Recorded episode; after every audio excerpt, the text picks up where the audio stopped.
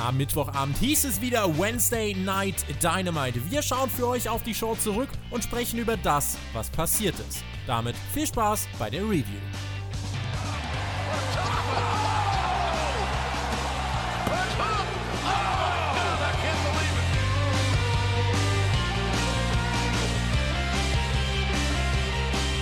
Alles auf Null. Die erste Ausgabe von All Elite Wrestling im Jahr 2020 stand nach einer kleinen Weihnachtspause auf dem Programm. Wir waren mit Dynamite im Daily's Place in Jacksonville, Florida. Und die große Frage war, wie AEW denn ins neue Jahr starten würde.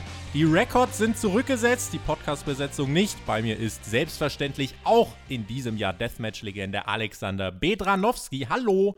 Tobi, ein frohes neues Jahr dir und natürlich auch ein frohes neues Jahr und ein frohes neues Jahrzehnt an alle unsere Zuhörer da draußen. Du hast es gesagt, bei uns in der Besetzung, da ändert sich nichts. Allerdings bei AEW am Kommentatorenpult, da hat sich was geändert, denn statt Tony Schiavone hatten wir diese Woche Taz.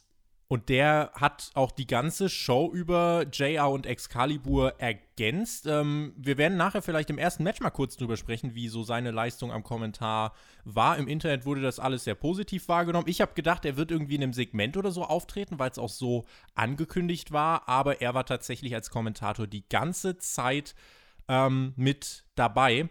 Die Records bei AEW, das haben wir angesprochen, die sind zurückgesetzt. Alle sind auch gemeinsam ins Jahr 2020 gestartet. Also das ganze Roster hat im äh, Stadion der Jacksonville Jaguars gefeiert. Auch Adam Cole war übrigens da. Es gab da eine Menge an Fotos. Äh, wie wichtig ist das eigentlich für so ein Roster und für eine Crew, dass sie Silvester zusammen verbringen? Denken die sich dann eher, boah, wäre gern irgendwo anders oder kann sowas auch irgendwie die Leute zusammenschweißen und eine Art Wir-Gefühl schaffen? Also das kann natürlich ein Wir-Gefühl schaffen und das muss jetzt natürlich nicht zwingend an Silvester sein. Das könnte auch irgendein anderer Anlass sein, ein Geburtstag oder ein anderer Feiertag oder so. Aber tut natürlich dem Roster gut, wenn sie auch mal in entspannter Atmosphäre Zeit miteinander verbringen. Und hier bietet es sich ja an, weil die meisten ja eh am Vorabend der Tapings in die Stadt einfliegen bei AEW. Deswegen waren eh alle in der Stadt. Da können sie auch gleich gemeinsam feiern. Es soll vor der Ausgabe auch ein großes Meeting gegeben haben. Alle, die dort anwesend waren, sollen sich einig gewesen sein, dass das Dark Order-Segment zum Abschluss der letzten Ausgabe im Dezember nicht funktioniert hat und man den Kurs wechseln müsse, um ein gutes TV-Produkt zu liefern. Ob man auf die Fans gehört hat und ob da wirklich was dran ist, das werden wir im Laufe der Review klären. Wir starten mit Dynamite und mit einem Videopaket. Die Kernfrage ist The Elite wirklich noch Elite? Das fühlte sich nämlich bisher alles nicht wie Gewinn an und heute kommt es also wirklich darauf an. Die Kommentatoren begrüßen uns dann gegen die Card durch im Main Event die Lucha Bros und Pack gegen die Bucks und Kenny Omega. Wie haben dir die ersten Dynamite-Minuten jetzt in diesem Jahr gefallen? Wie hat das auf dich gewirkt? Ja, war definitiv ein gut produziertes Video. Für mich hat sich's ein bisschen angefühlt, als ob es ein Spoiler sein könnte, weil man so sehr die Frage in den Vordergrund stellt: „Oh, wird The Elite noch weiterhin bestehen oder werden sie implodieren?“ Na, können wir mal das Ende der Show abwarten, ob wir da was gesehen haben in die Richtung. Das erste Match des Abends: Cody Rhodes gegen Darby Allin. Bei Fighter Fest gab's den Time Limit Draw nach 20 Minuten in einem umkämpften Match und jetzt hat Darby Allen vor diesem Match auch äh, gesagt, bei Road to Jacksonville auf äh, dem YouTube-Kanal von AEW, schönes Format, ähm, dass es jetzt an der Zeit ist, endlich auch diese großen Siege zu holen. Ihm ist das alles noch nicht genug. Vor seinem Entrance gab es wieder so ein kleines äh, Videopaket und bei seinem Entrance war dann ein Typ mit komischer Maske bei ihm. Aufgrund der kürzeren Stage gab es dieses Mal auch kein Skateboard. Und dann kam der Entrance von Cody Rhodes und der wirkte, wie ich fand, unfassbar cool. Laute Reaktion und begleitet wurde er von seinem ja, neuen Trainer, von dem Mann, der die Nightmare Family bzw. die Rhodes Familie jetzt wieder ein bisschen auf Kurs bringen soll, von Arn Anderson. Das Ganze auch wirklich cool gefilmt, weil Codys Schatten dann so aus diesem Tunnel auftauchte. Und wahrscheinlich kommt es selten vor, dass ich das sage, aber dieser Entrance war nochmal deutlich cooler als der von Darby Allen. Ja, und da wird er von Arn Anderson begleitet, weil normalerweise wäre das ja sein Hund, der ihn da begleitet, aber ich glaube, der ist einfach noch verstört von dem Feuerwerk zu Silvester. Und bei Darby mit diesem Video, sowas hat er ja schon mal gemacht für ein großes Match, dass es vorher ein Vollbild-Video gab und danach der Entrance.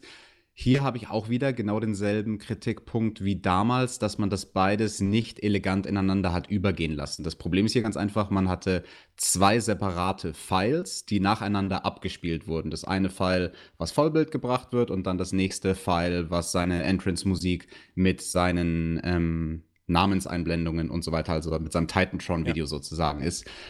Und das verstehe ich nicht, weil das ist vom Production Value so leicht zu machen, dass das würde jemanden vom Schnitt dort zwei Minuten Arbeit kosten, diese beiden Dinger elegant ineinander übergehen so, zu lassen, sodass du auch einen schönen musikalischen Übergang vor allem hast. Und das wirkte hier, finde ich, sehr abgestockt. Schade. Das Match selbst, das war nicht abgestockt. Das ging sehr schnell los. Es gab viele Pin-Versuche und die linke Schulter von Cody Rhodes wurde dann ins Visier genommen von Darby. JR meinte dann auch irgendwann, damit es auch wirklich der allerletzte Mensch hinterm Mond kapiert: That's your story, ladies and gentlemen. Test am Kommentar fand ich gerade mit JR, das hat so ein bisschen Oldschool-Feeling bei mir hervorgerufen. Ich finde, die haben gut harmoniert. Und Tess, auch wenn er natürlich ab und zu so wirklich diese obvious things gesagt hat, wie Apron, hardest part of the ring, wo ich eigentlich die Leute dann immer schlagen möchte, wenn sie es sagen, ähm, war das doch insgesamt, Tess, in dieser Ausgabe von Dynamite eine, eine gute Ergänzung am Kommentatorenpult, die bei mir zumindest jetzt nicht den Eindruck entstehen hat lassen, dass ich Tony Schiavone hier übermäßig vermisse. Ja, definitiv, da stimme ich zu. Also ich fand Taz auch eine sehr, sehr gute Ergänzung und die Chemie zwischen ihm und JR, die war wirklich, ja, sehr oldschoolig und hat einen coolen Charme dadurch reingebracht. Und weil du das mit dem Apron ansprichst, es gab eine Aktion, wo Darby diesen Coffin Drop aus dem Ring auf Cody auf dem Apron springt und dann hat man es im Replay gezeigt und man war sich nicht so ganz sicher. In der einen Kameraeinstellung genau. sah es ein bisschen so aus, als ob Cody die Knie hochgetan hat. Aber ich glaube, das war keine Absicht von Cody in dem Moment, sondern es sah halt einfach durch die Kamera so aus. Aber super JR analysiert von den Kommentatoren dann. Genau, vor allem von Taz an dieser Stelle, weil JR ist dann sehr auf diesen Zug gesprungen, weil er, glaube ich, hineininterpretiert hatte, dass die beiden Jungs jetzt worken wollen, dass die Aktion ähm, ja nicht so wirklich funktioniert hat im Sinne von, dass halt Darby auf den Knien gelandet ist, was halt de facto nicht wirklich ist. Ja. Und Taz hat da sehr, sehr schön die Kurve gekriegt. Also Taz hat da JR, der sich gerade angefangen hat, in irgendeine so Sache zu verstricken und reinzureden, da hat Taz ihn sehr schön Kurs korrigiert. Ja, also das war auch ein Punkt, wo ich gedacht habe, ey, da wirkt es auch wirklich realistisch und glaubwürdig. Da wird analysiert, boah, wie ist diese Aktion denn, äh, hat, wer hat da irgendwie jetzt den meisten Schaden draus genommen? Also das war äh, eine, eine Sache, die man hier auf jeden Fall hervorheben kann. Was anderes, worüber ich gerne mit dir sprechen möchte, Arn Anderson, der stand da am Ring, ähm, hat sich weitestgehend rausgehalten. Er hat da so ein Papier in der Hand gehabt, hat Cody auch wirklich nur selten was zugerufen. Es gab während dieses Matches viele schnelle Sequenzen. Ich habe das mit der linken Schulter ähm, auch angesprochen. Und wir reden dann gleich noch übers Finish. Aber glaubst du, dieser Schlachtplan mit Arn Anderson jetzt an der Seite von Cody Rhodes, ist das was mit Potenzial oder denkst du dir, boah, Arn Anderson hätte man eigentlich auch an die Seite von wem anders stellen können? Hm, hätte man theoretisch bestimmt machen können, aber ich finde, zu Cody passt er sehr gut dazu. Nichtsdestotrotz bin ich mir nicht sicher, ob Cody Arn an seiner Seite wirklich bräuchte. Aber es hat mich jetzt hier nicht gestört und nicht irritiert. Ich finde dafür, dass die Aufgabe von Arn war, der Coach von Cody zu sein, das hat er doch sehr, sehr gut gespielt. Also auch weil du dieses Papier in seiner Hand angesprochen hast, das war ein schönes kleines Detail, was dann auch die Kommentatoren hervorgehoben haben. Er hat Cody einmal was zugeflüstert und dabei dieses Schlachtplanpapier vor seinen Mund gehalten, damit der Gegner oder sonst irgendjemand nicht die Lippen von Arn Anderson lesen kann. Und auch am Ende, Jim Ross hat das, finde ich, schön overgebracht, wie Arn Anderson da sich auf den Apron begibt bei der Finishing-Aktion und da dann Cody wirklich zuruft, jetzt aber bitte beim zweiten Coffin Drop, beim Coffin Drop in den Ring, da jetzt bitte die Beine anziehen. Und ja, wie hast du es empfunden? Arn Anderson, irritiert er dich an der Seite von Cody oder findest du, das hat Potenzial? Ich war hier ganz neutral gestimmt und war gespannt vor allem, wie setzt man es denn um? Wird er jetzt wirklich nur so eine Art Sidekick werden oder wird er wirklich eine Rolle spielen? Es gab ja schon mal äh, ja, vom Enforcer auch äh, den Eingriff gegen Sean Spears. Das war bei All Out. Da hat er ja für Cody eingegriffen. Und insofern, die Vorgeschichte gab es und ihn jetzt an die Seite von Cody zu stellen, einfach um die Rhodes-Familie wieder auf Kurs zu bringen. Ich finde das eigentlich eine gute Idee. Und auch die Art und Weise, wie man es umsetzt, gehen wir das Match noch schnell durch. Ähm, viele schnelle Sequenzen, die linke Schulter haben wir angesprochen. Irgendwann riss Cody dann das Turnbuckle-Pad äh, ab. Das musste zunächst keiner schlucken. Es gab einen Reverse Suplex vom Top Rope von Cody gegen Darby. Kickout und es ging in die Werbung. Und in dieser Werbung ist auch einiges passiert. Figure for Leglock. Darby bekam einen Body Slam auf die äh, Entrance Ramp. Es gab den Sunset Flip vom zweiten Seil zum Nearfall. Alles in der Werbung. Dann der Coffin Drop, den wir angesprochen haben, auf den Apron, wo die Kommentatoren das dann ja, analysiert haben. Realistisches Element habe ich mir hier aufgeschrieben. Und ja, das hat dann in etwa 17 Minuten gedauert. Crossroads, Darby kickt aus, setzt zum Coffin Drop an, aber dann eben Arn Anderson klettert auf den Apron und sagt: Cody, Knie hoch. Und genau das hat Cody gemacht, rollte Darby ein und holte sich den Sieg. Also klare Geschichte, klarer roter Faden, was man mit Arn Anderson vorhat die Kommentatoren auch super, wie gesagt, vorhin, äh, JR hat ja angesprochen, that's your story, ladies and gentlemen, mit dem Arm von Cody. Und ähm, deswegen, ja, auch vielleicht die Erklärung, warum Darby noch aus dem Crossroads auskicken kann, weil der nicht so intensiv war wegen dem angeschlagenen Arm. Ich finde, in diesem Match verging die Zeit wie im Flug. Richtig guter Opener, richtig gutes Storytelling. Mir hat's Spaß gemacht. Definitiv. Und Darby, der hat sich da auch sehr, sehr gut geschlagen. Also ich fand sowohl seine Offensive sehr gut, als er die Schulter von Cody attackiert hat, als auch sein Selling an einer Stelle ganz besonders, als es den Cody-Cutter gab und Darby da flach mit dem Gesicht gebammt ist, direkt aus der Bewegung nochmal auf die Beine gekommen und dann gleich nochmal ein zweites Mal gebammt, aber es sah sehr realistisch und nicht comedy-mäßig aus. Guter Mann, großes Talent, aber ja, mit der Sache von wegen im neuen Jahr endlich die großen Siege einfahren, das hat für den guten Darby Allen in dieser Ausgabe zumindest noch nicht geklappt. Er steht damit jetzt 0 zu 1 und äh, wir sind mal gespannt, in welche Richtung das mit ihm jetzt geht. Ich finde aber, die Niederlage hat ihm jetzt nicht geschadet, einfach weil er wieder mit Cody 20 Minuten ebenbürtig war und Arn Anderson macht halt jetzt hier dann den Unterschied. Backstage waren dann SCU, die Tag Team Champions. Sie wurden gefragt, was wollt ihr eigentlich erreichen? Und sie meinten dann, ja, alle werden uns jagen, die Dark Order. Keiner mag Spooky Perverts. Und dann sind sie so ein paar Teams durchgegangen, bis dann Sammy Guevara kam und äh, er hat Frankie Kazarian und Scorpio Sky gratuliert. Ja, Tag Team Champions, Glückwunsch. Äh, Christopher Daniels, was hast denn du eigentlich? Daniels meinte, ja, lass uns doch nächste Woche herausfinden, was ich noch habe. Und dann schmierte Daniels so mit seinem Finger über das Handy von Sammy, der meinte, Junge, du hast meine Linse verwischt. Wollte das dann am Kleid der Interviewerin abwischen. Ein kleines, aber feines Interviewsegment und damit steht Guevara gegen Daniels für die nächste Woche fest.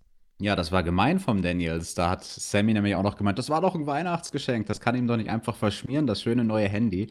Und ein äh, kecker Spruch von Scorpio Sky, der gesagt hat, ja, keiner steht auf äh, Perverse, die einem das Finish versauen. So sein Wortlaut. Mhm. Das kann man auch in zwei Richtungen interpretieren, ein bisschen mhm. doppeldeutig. Der kleine Wutz. Rio bekam dann Stopp. Rio ist auch ein kleiner Wutz. Rio ist auch ein kleiner Wutz.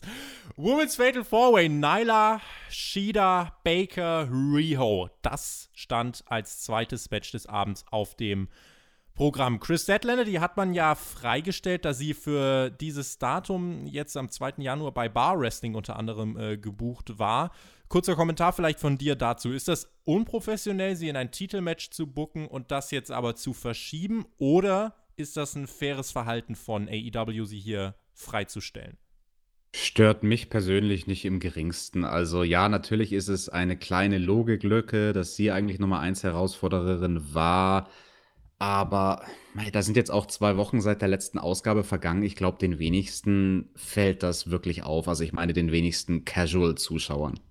Rio bekam es alternativ hier mit den Plätzen 2 bis 4 des Rankings zu tun, auf 1 der Chris Statlander ein Fatal Four-Way Women's Match. Nyla Rose zurück nach Suspendierung. Riho auch zurück nach gefühlten Eiszeiten der Abwesenheit. Die Reaktion auf sie aber trotzdem stark. Sie wurde zu Beginn des Matches direkt von Nyla Rose mit einer Attacke begrüßt und es brach auch direkt Chaos aus. Hikaru Shida teilte mit dem Kendo-Stick aus. Nyla Rose griff ein bisschen später zu einem Tisch, durch den schickte sie dann Hikaru Shida und sich selbst mit einer Sit-Out-Senton. Rio brachte den Double Footstomp durch, Baker war rechtzeitig zur Stelle. Hikaru Shida hat dann wieder ein bisschen mitgemischt. Also jeder bekam hier sein kleines Spotlight. Riho und äh, Hikaru Shida wurden dann aufeinandergelegt von Nyla Rose und die kam vom Top Rope mit einer mächtigen Senton herangesprungen. Diesmal mit Drehung, nicht in der Sit-Out-Variante und oh boy, did she miss. Keiner konnte so wirklich Kapital draus schlagen. Hikaru Shida sogar ein Falcon Arrow dann durchgebracht gegen Nyla Rose. Der war tatsächlich beeindruckend. Britt Baker setzte ihren Submission Hold an, aber Riho eilte herbei und rollte Britt Baker ein, ging dann noch in die Bridge und verteidigte so ihren Titel. Und dann hat sie sich gefreut und gestrampelt und gestrahlt. Hast du nach diesem Match auch gestrahlt und gestrampelt? Hm, geht so. Also vor dem Match habe ich mir gedacht, das könnte schrecklich werden. Das ist, auch mal, das ist auch meine Notiz, die ich hier am Anfang von diesem Match hatte. Das könnte wirklich schrecklich werden. Am Ende habe ich mir aufgeschrieben, das Finish fand ich sehr, sehr gut, weil Britt eben bei vier ausgekickt ist. Es gab einen deutlichen Kickout, sogar noch äh, in einen Konter verwandelt, also in einen eigenen Pin-Attempt, hat Britt Baker diesen Einroller, diesen Fish Out of Water Spot verwandelt aber halt eben eine Sekunde zu spät. Finish selbst fand ich gut. Match war nicht so schrecklich, wie ich es zunächst erwartet hatte. War auch nicht großartig, aber es war zumindest so strukturiert, dass man die Schwächen, die diese Ladies teilweise, die eine mehr, die eine weniger haben, richtig gut kaschieren konnte. Zehneinhalb Minuten hat das Ganze gedauert. Ich fand sogar, dass das echt ein kurzweiliges und damit auch gutes Match war. Es war eben nicht zu lang. Es gab eigentlich durchgehend Action. Die Aktionen selbst haben auch weitestgehend gut funktioniert. Du hattest dann eben noch ein paar ähm, Gimmick-Elemente reingebracht mit dem Tisch, mit dem Kendo-Stick, um da auch noch die Fans einfach ein bisschen mehr reinzuholen, damit auch vielleicht die Leute nicht abschalten am TV und auch denken, ach ja, Women's Match halt. Sondern du hast da, finde ich, die richtigen Elemente richtig dosiert und gut strukturiert eingebracht in dieses Match. Weswegen ich sagen würde, ja, Leute, wenn so äh, die Women's Matches aussehen, ist das doch okay. Kannst du natürlich nicht jede Woche machen und immer noch ein großer Kritikpunkt. Uns fehlen in der Women's Division ganz einfach richtige Storylines und das Nightmare Collective. Äh, wenn man es als Storyline sehen will, ist halt eine, die nicht so wirklich funktioniert. Deswegen fand ich es auch nicht schlimm, dass wir die in dieser Woche gar nicht gesehen haben. Und ansonsten, ja, doch, gibt es von mir eigentlich für dieses Match einen äh, Daumen nach oben. Lang feiern konnte Riho allerdings nicht. Sie schaute nämlich gerade in die Kamera, bis dann plötzlich Nyla Rose von der Seite angerauscht kam und sie umgenietet hat. Sie baute einen Tisch auf, hat Rio draufgelegt und frisch zurück von der Suspendierung gibt es dann nochmal einen Splash durch den Tisch von Rose gegen Riho. Nächste Woche dann das Titelmatch gegen Statlander. Die Kommentatoren haben schon gesagt, oh, müssen mal schauen, äh, in which condition Riho will be. Alex, ich wittere mit meinem Näschen ein Titelwechsel. Ach, ein Schelm, wer sowas vermutet. Ich weiß ja nicht. Titelwechsel wirklich, meinst du? Chris Statlander holt sich den Titel? Ja, könnte schon sein. Ja, und dann nimmt sie ihn mit auf ihr UFO und äh, macht. In die Andromeda-Galaxie. ganz weit weg. Universal Championship ist das dann.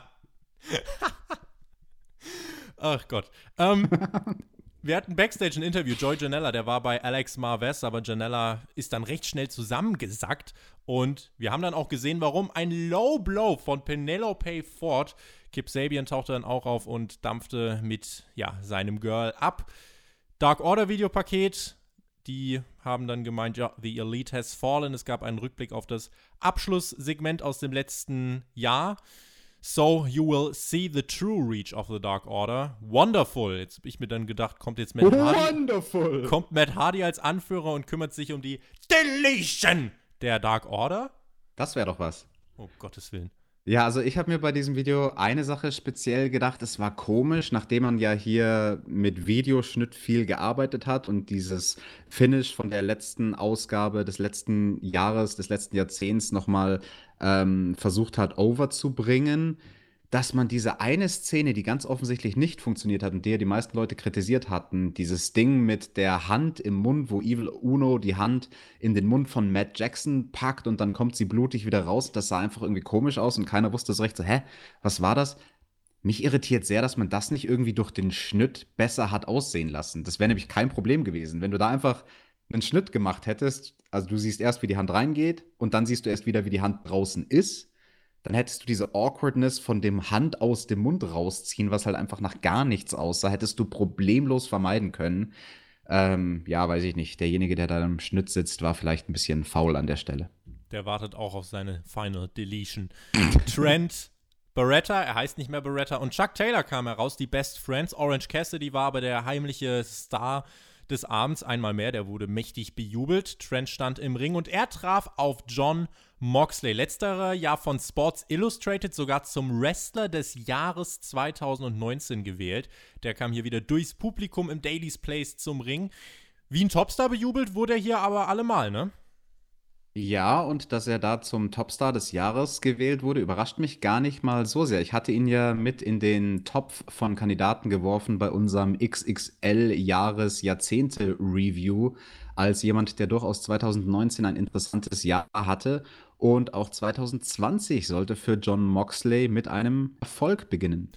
Genauso sieht's nämlich aus. Es gab zu Beginn dieses Matches gegen Trent schon ein kleines Chop-Fest. Trent wurde hier aber schon als mutiger Herausforderer inszeniert, aber Mox ist eben dieser physische und taffe Badass, äh, das gut austeilen und gut einstecken kann. Trent zeigte trotzdem einiges und das musste er auch, um Moxley ansatzweise gefährlich werden zu können. Manöver über das Top Rope, sein Spinning DDT vom Seil war aber alles nicht genug. Beide haben hier eine Menge reingelegt, fand ich. Und sie haben das vor allem nicht geworkt wie so ein beiläufiges Weekly-Match. Und äh, ich finde, das hat sich auch ähm, übertragen. Orange Cassidy stieg dann in den Ring, steckte seine Hände in die Hosentasche. Die Crowd ist ausgerastet und Moxley stellte sich dem gegenüber, steckte seine Hände in die Hosentasche, aber Trent rauschte dann mit einem Running Knee heran und zeigte einen Piledriver One, Two, Kickout außerhalb des Rings auf der Rampe dann der Double Underhook DDT von Moxley im Ring. Das Ganze dann nochmal in der Elevated Variante und damit der Sieg für John Moxley. JR meinte während des Matches, Fans appreciate good Pro Wrestling. In meinen Augen waren das hier elf Minuten sehr gutes Pro Wrestling.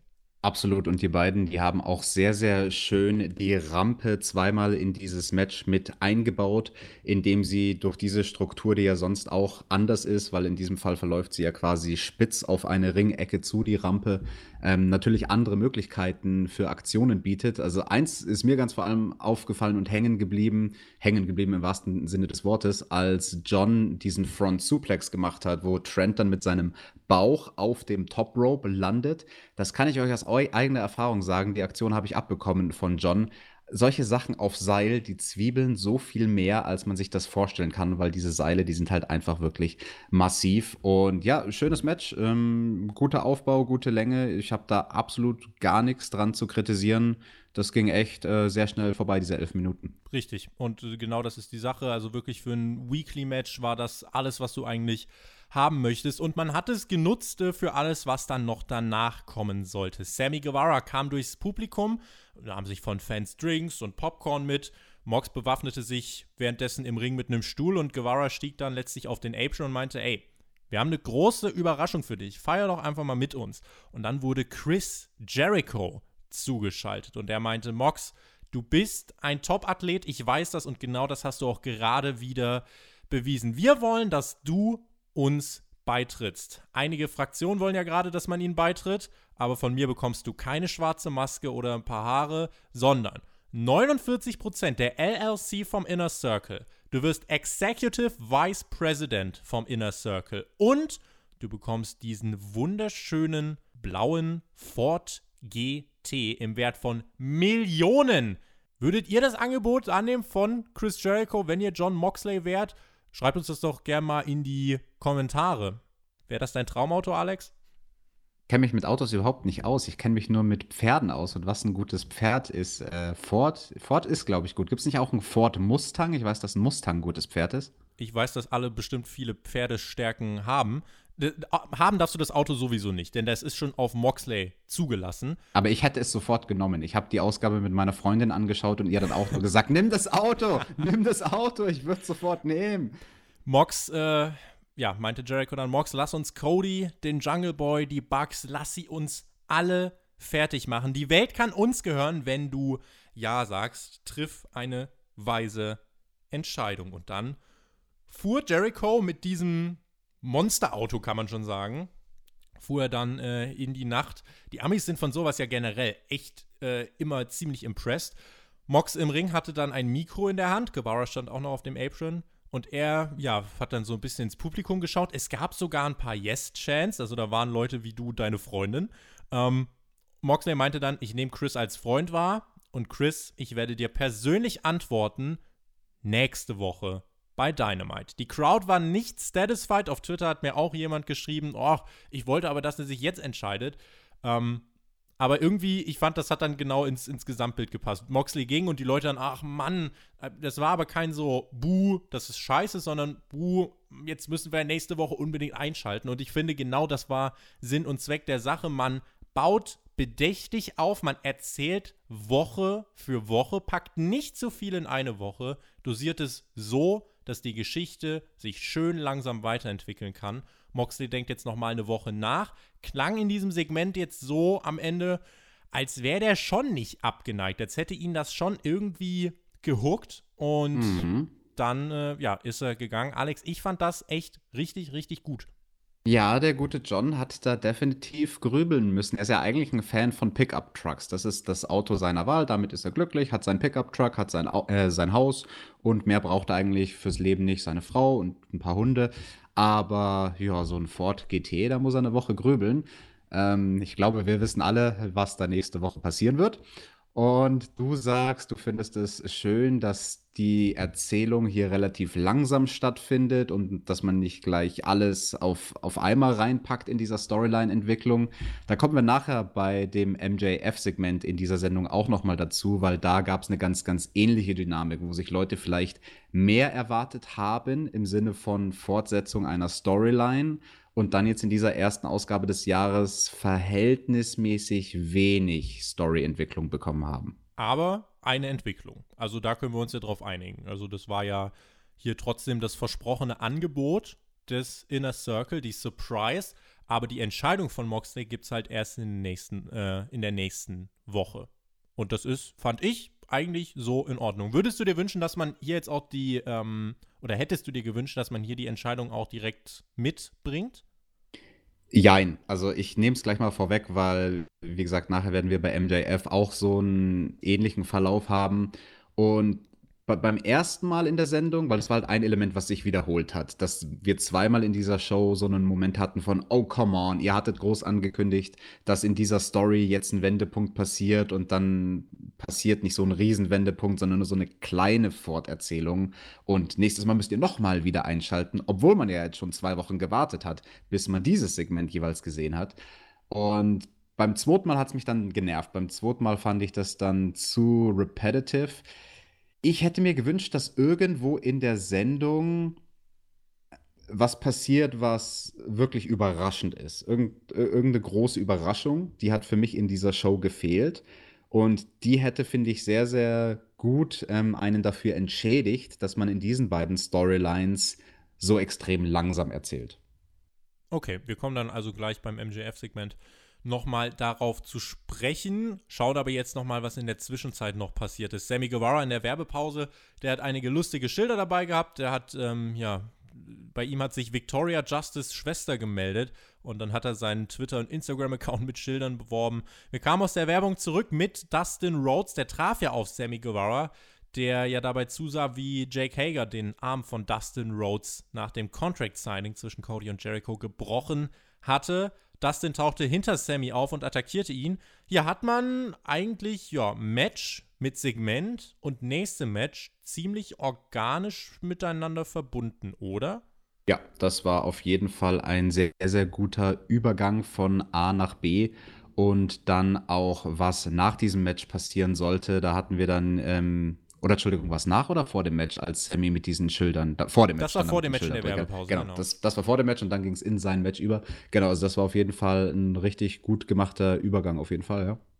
Sammy bekam im Match dann, ja, im wahrsten Sinne des Wortes, den Hintern versohlt. Jake Hager tauchte auch auf und hat sich das Ganze angeschaut aus nächster Nähe, lieferte sich auch einen Stairdown mit Dustin, aber Sammy konnte diese Ablenkung ausnutzen, feierte sich dafür. Vielleicht an dieser Stelle nochmal, Alex. Sammy Guevara spielt diese Rolle des arroganten, jungen und überdrehten Typen in meinen Augen richtig stark, vor allem weil er sich dabei nicht zu lächerlich macht. Würdest du dem zustimmen?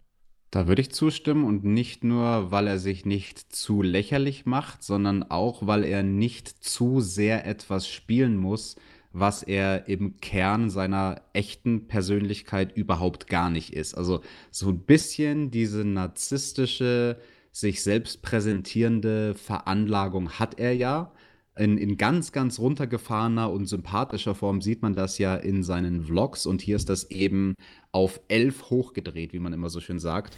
und deswegen, ja, definitiv, also Sammy Guevara, das ist ein sehr glaubwürdiger Charakter. Die Vlogs auf Twitter, äh, auf Twitter, auf YouTube kann man sich, finde ich, auch sehr gern anschauen, weil es gibt auch immer so ein bisschen Backstage-Insights bei äh, äh, oder bei diesen AEW-Shows und der hatte auch seine kleinen eigenen Stories äh, mit Marco Stunt und so weiter. Mhm. Kann, man, kann man gerne mal reinschauen. Ich mag ihn wirklich und ich glaube, langfristig steckt in dem Jungen wirklich eine Menge an Potenzial. Und das Schöne bei AEW ist, dass man das wirklich sagen kann mit diesem Potenzial, ohne zu wissen, dass eh jedes zweite Talent mit 180 gegen die Wand gefahren wird. Sammy kam gut ins Match, hatte das Momentum auf seiner Seite, wollte dann die Shooting Star Press zeigen. Dustin rollte sich rechtzeitig weg. Sammy rollte sich aber ab und äh, rannte auf Dustin zu, der mit einem schnellen Slam reagierte. Ein paar technische Feinheiten gingen hier ab und zu abhanden, fand ich. Der Spinebuster von Dustin sah nicht ganz gut aus. Step Up in Segiri haben sie nicht so gut verkauft. Running, Shooting, Star Press von Sammy war nicht ganz on point. Was dann on point war, das war der Canadian Destroyer, der auf den Apron kam. Jake Hager schlug dann nur die Hände über den Kopf zusammen und stieg auf den Apron wurde dann aber von Dustin niedergeschlagen. Es gab wieder einen Schlag auf den Hintern gegen Sammy, der wie ein Schuljunge behandelt wurde. Und dann sollte es in der Ringecke diesen Tritt geben von Dustin. Referee Bryce Ramsberg schritt dann ein und meinte, ey, das kannst du nicht machen, sonst muss ich dich disqualifizieren. Jake Hager nutzte die Gunst der Stunde, stieg in den Ring und schlug mit dem Knie genau zwischen die Beine von Dustin. Guevara mit dem schnellen Pin, 1, 2, 3, cheap, Victory. Eine für mich, ja, ziemlich runde Sache. Ja, war in Ordnung. Nichts, äh, woran man sich in Wochen und Monaten noch groß erinnern wird, dieses Match, aber definitiv auch weit davon entfernt, schlecht zu sein. Ich hatte einen Moment, wo es ein totales Flashback irgendwie für mich gab, was mich erinnert hat an eine Szene aus 1996 beim SummerSlam. Da hatten wir nämlich dieses Match von Dustin in Form von Goldust gegen Mark Marrow, wo Mark Marrow die Shooting Star Press debütiert hat. Und ich weiß noch, wie ich das damals gesehen habe. Es war sogar in derselben Ringecke wie in diesem Fall die Ringecke, aus der Sammy dann die Shooting Star gesprungen ist. Und damals äh, bin ich und die ganze Halle ausgerastet, weil noch nie jemand so eine Aktion gesehen hat, außer wenn du in Japan Yushin van der Leiger schon mal gesehen hast. Aber in den USA hast du das damals zum ersten Mal gesehen und so, wow, Shooting Star, unglaublich. Und in diesem Match war das dann irgendwie so ein Wegwerf-Move. Das fand ich sehr interessant, dass 24 Jahre später so eine Aktion, und das kannst du natürlich über viele Aktionen sagen, die vor einer Weile, vor Jahrzehnten mal so bahnbrechend innovativ war, dass das heutzutage ein Move ist, der wie in dem Fall jetzt sogar zweimal gezeigt wird in einem Match. Einmal aus der Ecke, da funktioniert es nicht, dann einmal aus dem Laufen, Two-Count. Ähm, das ist nur so, so ein kleiner, kleine, kleine, kleine Bemerkung, die, die ich zu dem Match hatte. Und ja, ansonsten solide. 1996 habe ich noch von oben auf die Welt geschaut, da äh, gab es mich noch nicht ganz. Insofern, äh, ja, meine Shooting Star Press kam dann erst so 97. Ähm, Bist du mit einer Shooting Star Press in die Welt geslidet? ja, Mann. Wow. ja, äh, First Impression und so. Ähm, ich fand, äh, also ja, das Match war ordentlich. Es war kein, kein Downer oder so. Ähm, und es war der, äh, der Payoff, oder was heißt Payoff? Also es war einfach noch die, die Weitererzählung dessen, äh, was man da jetzt schon gestartet hat, jetzt auch vor Wochen mit Dustin, der dann mit dem gebrochenen Arm zurückkam, Sammy Guevara, der ja da eben zugesehen hat, wie Hager den äh, guten Dustin da äh, oder ja, ihn kaputt gemacht hat, den Arm gebrochen hat. Langfristig würde es vielleicht auf sowas wie Dustin gegen Hager bei Revolution hinauslaufen. Ähm, und da war das jetzt einfach ein, ein schlüssiges Element, um das weiterzuerzählen. Und auch, dass es hier den Sieg für Guevara gibt, der jetzt dann übrigens 1 zu 0 steht in diesem Jahr. Äh, weiß gar nicht, hat er überhaupt davor mal gewonnen bei Dynamite in einem Singles-Match? Ich glaube nee, nicht. aber das ist total egal. In diesem Jahrzehnt ist Sammy Guevara unbesiegt. Krass der, der unbesiegteste der Unbesiegten. ähm, nee, aber insofern, also auch gut, dass er hier diesen Sieg bekommt, auf diese Art und Weise. Die Heels holen sich so den Sieg. Ähm, und das wirkte alles in allem äh, gut. Also ordentliches Match, die Geschichte drumherum absolut schlüssig und nachvollziehbar. Ähm, erzählt im Match halt selbst ein paar Unfeinheiten und deswegen war es jetzt nicht richtig gut, aber overall ein stimmiges Gesamtpaket. Die Private Party war in einer Hotelbar der Hangman Adam Page kam dazu und schnappte sich ein Glas. Es wurde dann von Isaiah Cassidy weggezogen und der Hangman meinte, passt auf, ich mache euch beide fertig. Private Party meinte dann, are you drunk, man? Was dann, was mit dem Typen los, haben sie sich gefragt. Der Hangman schnappte sich sein Glas und verschwand. All das spielt ähm, ja, in die langsame Charakterentwicklung des Hangman mit hinein, oder? Ja, der Hangman, der hat da irgendwie so eine Down-Phase und es scheint, als ob er irgendwie ein bisschen mit seinem Alkoholkonsum langsam, aber sicher in so eine Art Depression reinschlittert. Auch mit diesem ganzen Ding von wegen, er entfernt sich mehr und mehr von The Elite, will von denen nicht mehr so viel wissen. Das haben wir ja so in den letzten Wochen auch gesehen, teilweise online. Durchaus eine interessante Entwicklung, ja. So, und Alex, ich weiß, ähm, alle reden drüber. Es ist das Thema im Moment in den Online-Foren. Äh, ich weiß nicht, tausende Menschen haben, haben mich gefragt, äh, Tobi, du, du musst was dazu sagen, irgendwas muss jetzt kommen. Und ähm, Alex, äh, Reddit, Twitter, alles platzt und ich schwimme jetzt gegen den Strom. Das Jackett der Woche geht an Hangman Adam Page. Schwarz-blau mit so roten Elementen. Das war so ein Ocean-Theme, weil ich ja, meine ich, auch so einen roten Seestern entdeckt habe. Deswegen gegen den Strom schwimmen. Für den Hangman gibt es also in dieser Woche von mir 3,9 von 5 Seesternen. Das Jackett von Jericho, was wir nachher gesehen, oder was wir vorher schon gesehen haben, nachher gesehen haben, äh, fand ich auch ganz fantastisch. Ähm, schwarz mit Schwarz und Badass-Muster, gerade vor diesem Monsterauto. Ja, alles gut, äh, aber ich gehe auf den Hangman. Wir brauchen doch einfach auch mal ein bisschen Konkurrenzkampf. Außerdem, Alex, Seesterne, Umwelt. Nicht so ein Monsterauto wie hier Jericho. Willst du, dass man uns jetzt auch noch die Seesterne wegnimmt? Muss da, muss da, jetzt mal jemand hinschauen? Das kann doch nicht so weitergehen. To, Tobi, ich muss es muss jetzt. man nochmal sagen dürfen. Ich, ich, muss es wie Taz machen. Du bist in dem Fall Jim Ross und ich muss dich retten, weil du redest dich gerade auch um Kopf und Kragen. Ich frage mich gerade, wer da der Betrunkene ist jetzt noch nach Silvester, der Hangman oder du? Also, wo siehst du denn da Seesterne, Junge? Guck doch mal hin, das war so ein ganz Bananenrepublik. Das war ein Cowboy-Hemd-Muster und das ist auch ein Hemd und ein Jackett. Und von dir da jetzt zu behaupten, es wäre damit das Jackett der Woche. Also, mein Freund, mal Butter bei die Fische. Ich weiß, du bist gerade im Urlaub. Fische! ich weiß, du bist gerade im Urlaub und lässt es dir an der See gut gehen. Richtig. Aber, äh, Junge, du hast ein bisschen zu tief ins Glas geschaut. Ah. Nee, ich will, ich will, äh, Ah, stimmt, ist kein Jackett. Ah, ist doch egal. Jetzt sei doch nicht so ein Spielverderber. Ich fand, das, das Jackett der Woche war ein schönes Hemd von Hangman Adam Page. Also, das der Vollständigkeit halber, ich finde, dass das Jackett von Jericho diese Woche gar nicht so besonders war. Also vor allem neben diesem blau strahlenden Auto hat das mal gar nicht gut geglänzt und gefunkelt. Deswegen von mir diese Woche, ne, wir müssen wieder auch bei uns bei Null anfahren anfangen. Alle Records sind auf Anfahren Null. Anfahren wie das blaue Auto. Anfahren, rum, rum.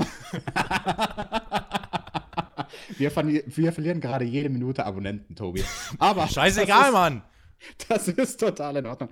Das Jackett von Jericho diese Woche kriegt von mir einen halben Knopf. What? Oha. Halber Knopf. Krass. Dann ja. wollen wir jetzt mal zwei Gänge nach oben schalten und machen weiter mit MJF. Das waren die furchtbarsten zwei, drei Minuten dieses Podcasts. Rum, rum. MJF kam heraus. Die Leute hassen ihn und er ja, zeigte seinen Ring am kleinen Finger und stellte dann einige Forderungen an Cody. Das war ja das, was äh, ja angekündigt war. Wir sahen im Inset dann auch nochmal einen Rückblick auf Full Gear und den Turn von MJF gegen Cody. Picture in Picture ähm, gab es äh, dann, also es gab Werbung Picture in Picture und da hat MJF sogar einen Fan geküsst und als er dann im Ring ankam, hat das Publikum gechantet, UP sit down. Alex, warum? Ach, ja, weil einer das Schild der Woche in der Hand hatte. Einer von den Fans im Publikum hatte so ein Schild, da stand drauf MJF Peace Sitting Down. Wobei ich da jetzt echt mit dir ausdiskutieren muss, war das das Schild der Woche oder eines, was man ein paar Sekunden später gesehen hat, fand ich nämlich auch sehr gut. MJF Tipps 5%. ich kann vielleicht sogar noch einen dritten Kandidaten reinwerfen. Ich habe es gerade nicht mehr ganz im Kopf, aber es gab irgendwie so ein, äh, so ein Schild von wegen XFL is an Piss and Company. Das gab es auch noch. Ganz viele Pisser dort im Publikum. Ich weiß es nicht. Ähm, schwierig. Schwierig. UP Sit-Down ist schon, ähm, ja, doch, kann, kann, kannst du dem MJF schon an den Kopf werfen. Du nimmst das? Okay, dann haben wir einen Unentschieden, weil ich sage MJF Tipps 5%. Ich finde, das ist eine sehr kreative Beleidigung für so einen möchtegern Snob wie ihn. Ein Unentschieden. Wow. MJF, wow, wow, wow, wow, wow. MJF meinte, Leute, ihr wollt mich weiter ausbuhen. Wenn euer Kopf nicht in eurem Arsch stecken würde, wüsstet ihr, dass ich der Good Guy bin. Aber alle Wortspiele bekommt ihr eh nicht zusammen, denn in Jacksonville habt ihr sowieso keine Ahnung, wie man Wörter richtig benutzt. Und apropos blöde Vollpfosten. Hi Cody, du brauchst mich gerade, ne? Ähm, du und dein ganzer Mark-Fanboy-Club hier, äh, ihr wollt doch alle dieses Match gegen mich. Aber es gibt eben ein paar Stipulations. Stipulation Nummer 1. Das Match von dir und mir wird nur an einem Ort und an einem Event stattfinden, und zwar bei Revolution. Aber wenn du auch nur einen Finger vorher an mich legst, wird dieses Match nicht bei Revolution stattfinden. Es wird nie stattfinden. Stipulation Nummer zwei, du wirst vorher antreten und zwar in einem Match gegen jemanden, den ich aussuche, nämlich gegen Wardlow und du wirst gegen ihn antreten in einem Steel Cage Match. Und Stipulation Nummer 3, Cody muss 10 Schläge mit einem Lederriemen von MJF einstecken und er wird jedes bisschen davon spüren, wenn sein Körper darunter leidet und sich der Name Maxwell Jacob Friedman bei dir einbrennt, Cody. Because I'm better than you and you know it. Ich Alex. fand diese MJF-Promo tatsächlich nicht so gut wie die MJF-Promos sonst, aus dem simplen Grund, dass die hier für mich sehr durchstrukturiert war. Also ich würde vermuten, dass er fast ausnahmslos jeden seiner Sätze sich vorher parat gelegt hätte oder parat gelegt hat, was halt etwas ist, was jemand wie MJF definitiv nicht muss, weil der Freischnauze einfach extrem gut reden kann. Für mich war das alles ein bisschen irgendwie zu gescriptet und ich muss dir ganz ehrlich sagen, ich habe zwischendrin echt den, den Faden und die Aufmerksamkeit verloren. Ich hatte das dann nämlich erstmal irgendwie fehlinterpretiert von wegen, okay, Cody, ich gebe dir drei Optionen, du suchst dir jetzt eine davon aus, eine Option wäre zum Beispiel dieses Steel Cage Match und dann war mein Gedanke von wegen, ah, clever von AEW, sie haben nämlich gar kein Steel Cage und behaupten einfach, dass das eine der Optionen ist, die zur Wahl stehen, so ähnlich wie, keine Ahnung, bei der WWF gab es das in der Vergangenheit mit Spin the Wheel, Make the Deal und dann stehen da irgendwelche verrückten Matcharten drauf von wegen No Rope Barbed Wire Match und du kannst dir eigentlich sicher gehen, dass die WWF da nicht Backstage irgendwelche Stacheldrahtrollen rumliegen hat. Daran hat mich das erst so ein bisschen erinnert, aber okay, wenn das drei Optionen sind, äh, die jetzt alle quasi abgearbeitet werden müssen, damit Cody zu seinem Match kommt, ja, dann ist das so, aber unterm Strich bleibt das hängen, was wir vorhin schon ähm, mal erwähnt haben bei diesem anderen Segment mit was Mox. Was du vorhin erwähnt hast, will ich mich ja was, abgrenzen. Oh, der feine Herr grenzt sich ab, in Ordnung. Und das ist hier halt mein größter Kritikpunkt, dass wir wieder so einen Moment in der Show hatten von wegen, okay, jetzt wurde zwar äh, der Weg geebnet für die Zukunft und es wurde gesagt, was ist die Prämisse und was sind die Spielregeln, nach denen wir jetzt in den folgenden Wochen spielen werden.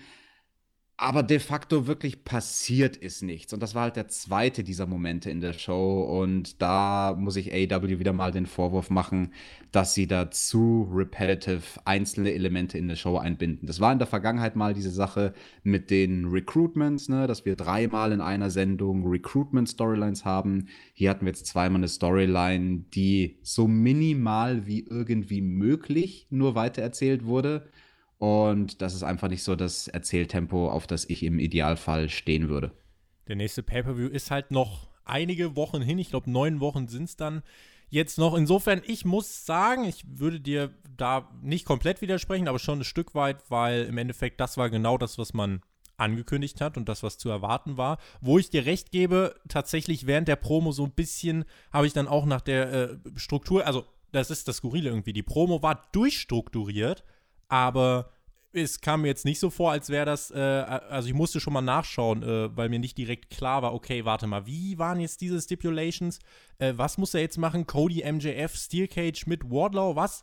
Nee, also äh, das war so von der Vortragsweise irgendwie, auch wenn man sich vorgenommen hat, das strukturiert zu machen, nicht ganz on point. Das stimmt, das kommt auch nicht an die MJF-Promo aus dieser äh, Dynamite-Ausgabe vor ein paar Wochen dran. Nichtsdestotrotz hat das die Geschichte weitererzählt, nämlich so, wie man das angekündigt hat. Und man hat jetzt halt diesen Weg vorskizziert, wie es jetzt eben laufen wird, wahrscheinlich bis Revolution. Also Cody darf MJF nicht berühren. Er wird äh, früher oder später diese, ja, Lederriemenhiebe einstecken müssen und er wird ein Steel Cage Match gegen Wardlow gewinnen müssen. Das sind also jetzt die drei äh, Sachen, an die er sich da noch halten muss, die er zu bewältigen hat.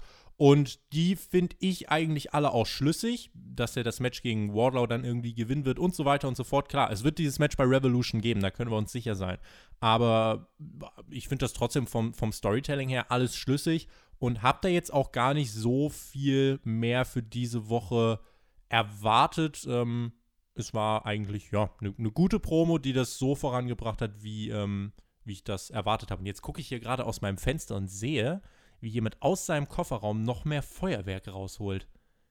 Hoffentlich werden damit nicht irgendwelche Tiere in die Luft gesprengt, wie das ja an manchen Orten passiert zu diesem Jahreswechsel. Ähm, nee, um noch mal ganz kurz zu dem Punkt mit dem Storytelling zu kommen und dass man sich natürlich damit bei AW in die Situation jetzt bringt, Revolution, da sind noch sehr, sehr viele Wochen hin. Und deswegen muss man die Stories relativ langsam erzählen. Tobi, da gibt es doch eine ganz, ganz einfache Lösung dafür.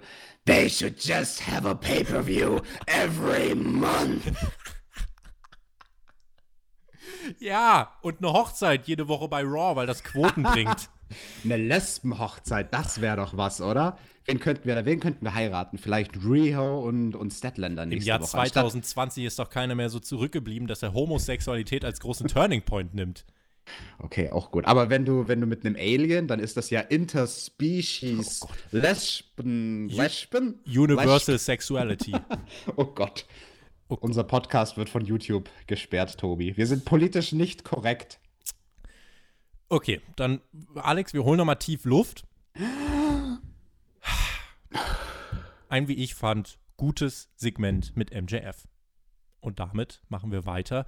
Es gab nämlich einen Rückblick auf den Draw vom Jungle Boy gegen Chris Jericho. Der war dann auch backstage im Interview, also Jungle Boy mit seinem Jurassic Express und meinte, ich habe getan, was ich gesagt habe. Ich habe zehn Minuten gegen den World Champion durchgehalten. Das neue Jahr wird groß für den Jurassic Express.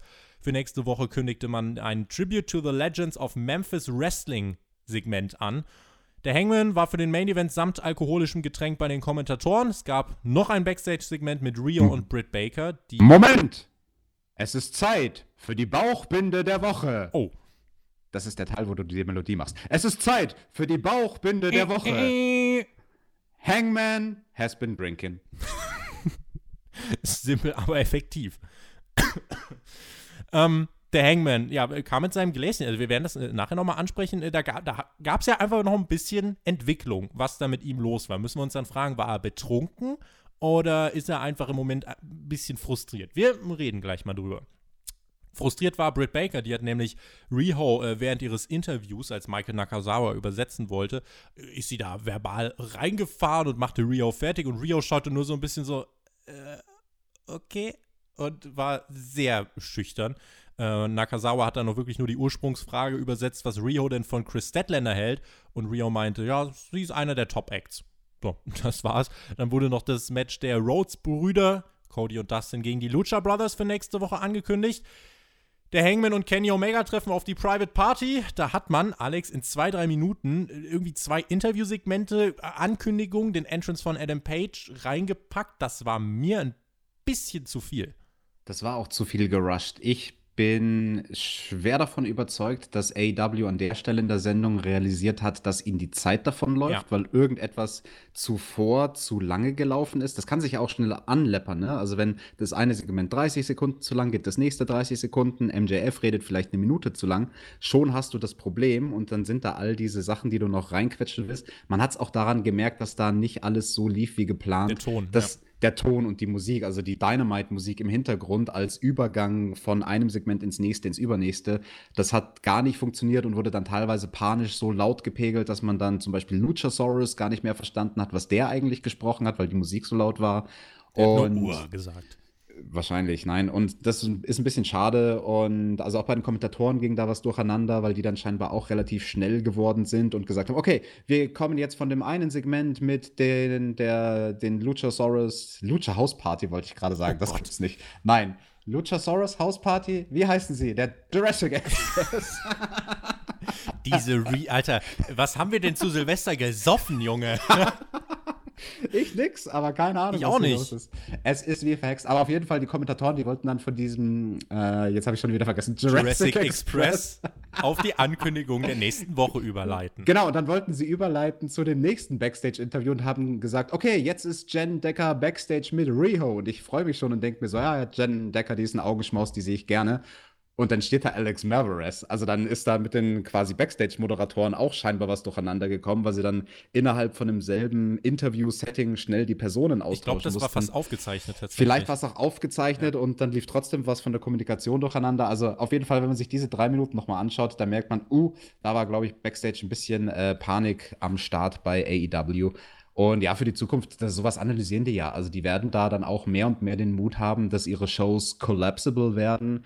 Also das heißt, dass man einzelne Segmente on the fly immer problemlos kürzen kann. Das inkludiert auch Matches. Ja. Also es ist garantiert eine Anweisung auch an die Wrestler dort, hey, strukturiert eure Matches so, dass man sie kollabieren kann. Dass, wenn es nötig sein sollte, weil irgendwas anderes zu lang lief in der Show, dass ihr on the fly einen Block von drei, vier, fünf Minuten rausklatschen könnt und wir trotzdem noch auf unsere Sendezeit kommen.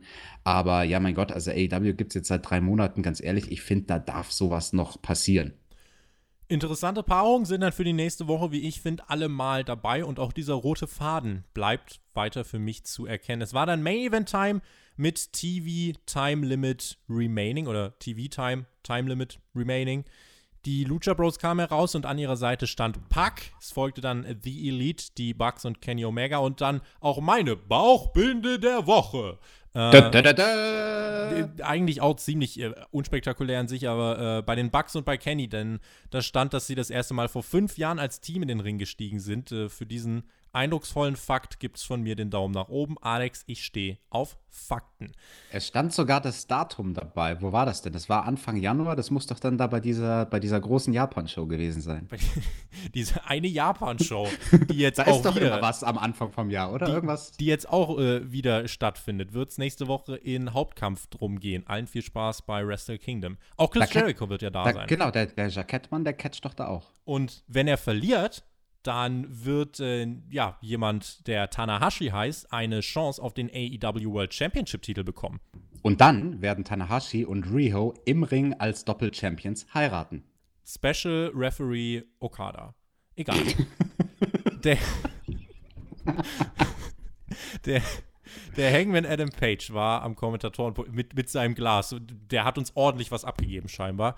Äh, er war am, Kommentator, am Kommentatorenpult und ähm, meinte: Ja, ich habe versucht, da irgendwie aus diesem ganzen Elite-Zeug, irgendwie wollte ich da rauskommen, aber ja, die verstehen sich auch alle ganz gut, aber ja, jetzt, ich stehe halt immer noch irgendwie in Tag Team Matches an der Seite von Kenny.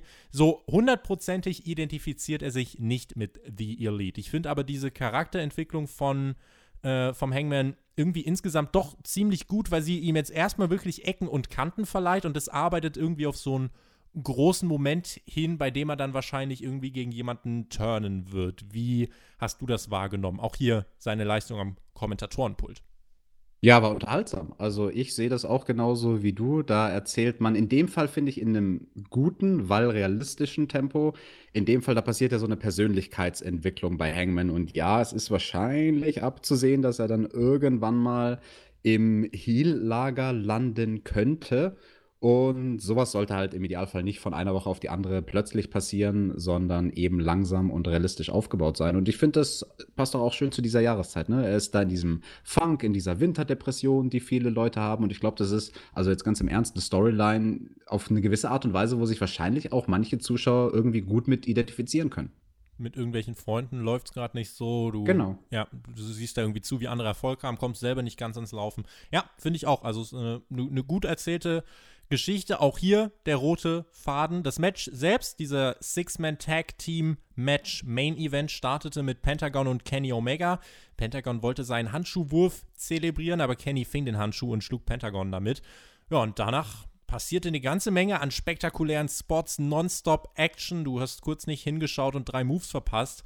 Auch in der Picture-in-Picture-Werbung keine Spur von wir schalten den Gang zurück. Die Bugs wirkten wie ich fand, in diesem Match tatsächlich auch wirklich mal wie Stars. Es gab unter anderem den Double Canadian Destroyer gegen die Lucha Bros.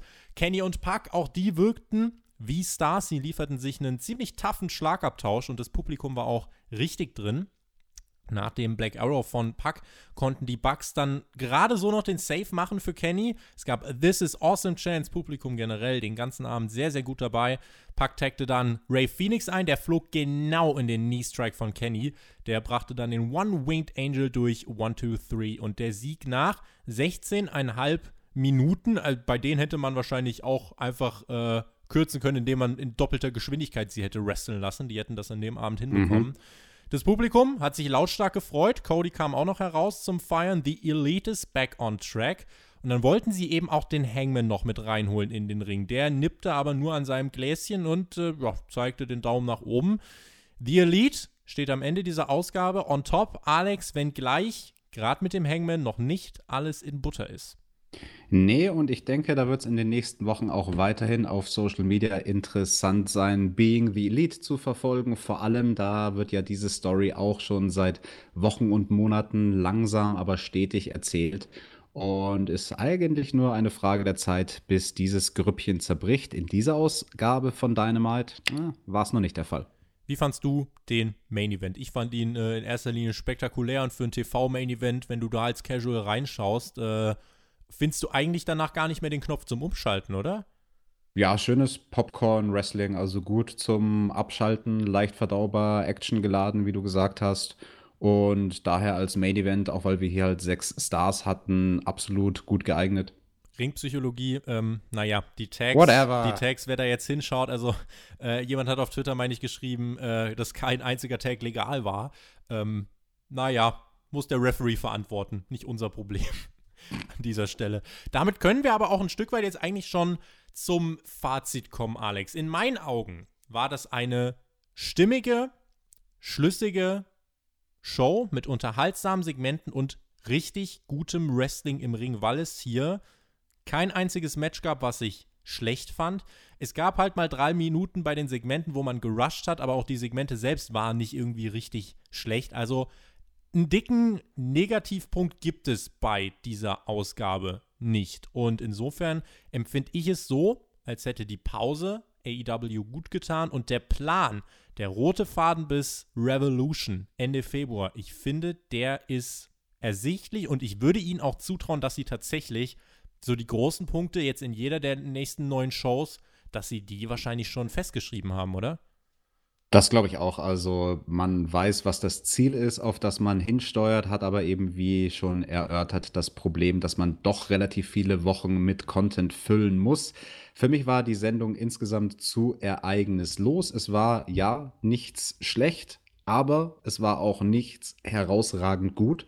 Von daher für mich gibt es einen Bilderbuch Daumen in der Mitte für diese Ausgabe von Dynamite.